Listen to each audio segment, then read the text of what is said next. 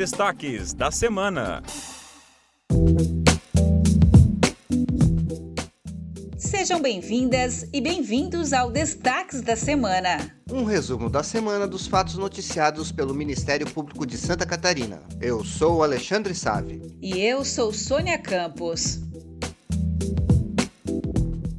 Nesta sexta-feira, no Dia Mundial do Meio Ambiente, Ministério Público de Santa Catarina alerta que é somente a partir do equilíbrio ambiental que a sociedade moderna irá alcançar o desenvolvimento sustentável. A instituição atua em diversas frentes para prevenir e recuperar os danos ambientais. Atualmente estão em trâmite no MP catarinense 5.496 procedimentos extrajudiciais e processos judiciais. No portal do MP, você confere uma reportagem especial sobre o assunto.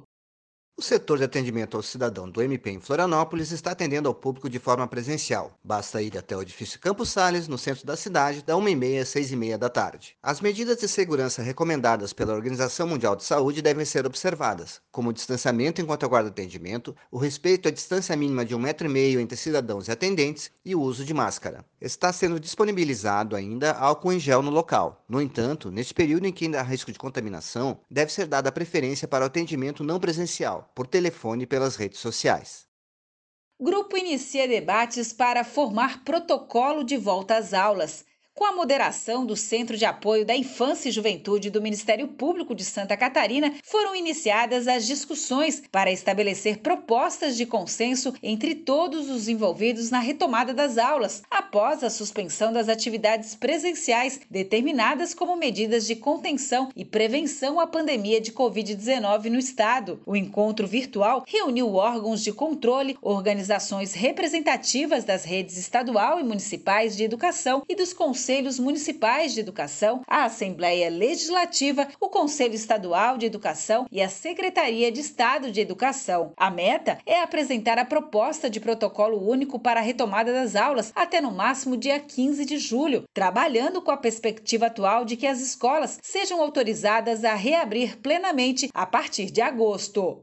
A UDESC acatou recomendação do MP catarinense para adequar processos seletivos. A Universidade do Estado de Santa Catarina se comprometeu a elaborar os próximos editais de processos seletivos da forma mais criteriosa possível, visando atender integralmente aos princípios da legalidade, publicidade, isonomia e impessoalidade, e garantindo igualdade de condições a todos os candidatos, conforme a resposta enviada pelo reitor Dilmar Bareta ao promotor de justiça Jean-Pierre Campos, da comarca de Lages. A recomendação faz parte do inquérito civil instaurado após a ouvidoria do MP receber reclamações informações sobre a falta de transparência e critérios para a reprovação de candidatos a vagas no Centro de Ciências Agroveterinárias. Em Blumenau, o Ministério Público de Santa Catarina obteve a declaração da ilegalidade de uma série de cargos comissionados de assessor jurídico e consultor jurídico da administração direta, indireta e fundacional do município e do Poder Legislativo. A sentença em ação civil pública determina ainda a exoneração de todos os servidores comissionados que ocupem os cargos ilegais. Foram declarados ilegais cargos da Fundação Municipal do Meio Ambiente, do Serviço Serviço Municipal Autônomo de Água e Esgoto, do Serviço Municipal Autônomo de Trânsito e Transportes, do Instituto Municipal de Seguridade Social do Servidor de Blumenau e da Câmara de Vereadores. Em Chapecó, a Prefeitura e a Associação de Pais e Professores da Escola de Arte se comprometeram com o Ministério Público de Santa Catarina a regularizar, por meio de lei própria, a utilização de espaço para oficinas e cursos ministrados sob a responsabilidade da associação. Com o termo de ajustamento de conduta, a décima Promotoria de Justiça arquivou o um inquérito civil que investigava a suspeita da prática de atos de improbidade administrativa decorrentes do uso da escola pela associação para ministrar aulas particulares. E esse foi o Destaques da Semana, podcast do Ministério Público de Santa Catarina. Assine e compartilhe. O programa foi feito pela Coordenadoria de Comunicação Social do Ministério Público de Santa Catarina. Até semana que vem e bom final de semana.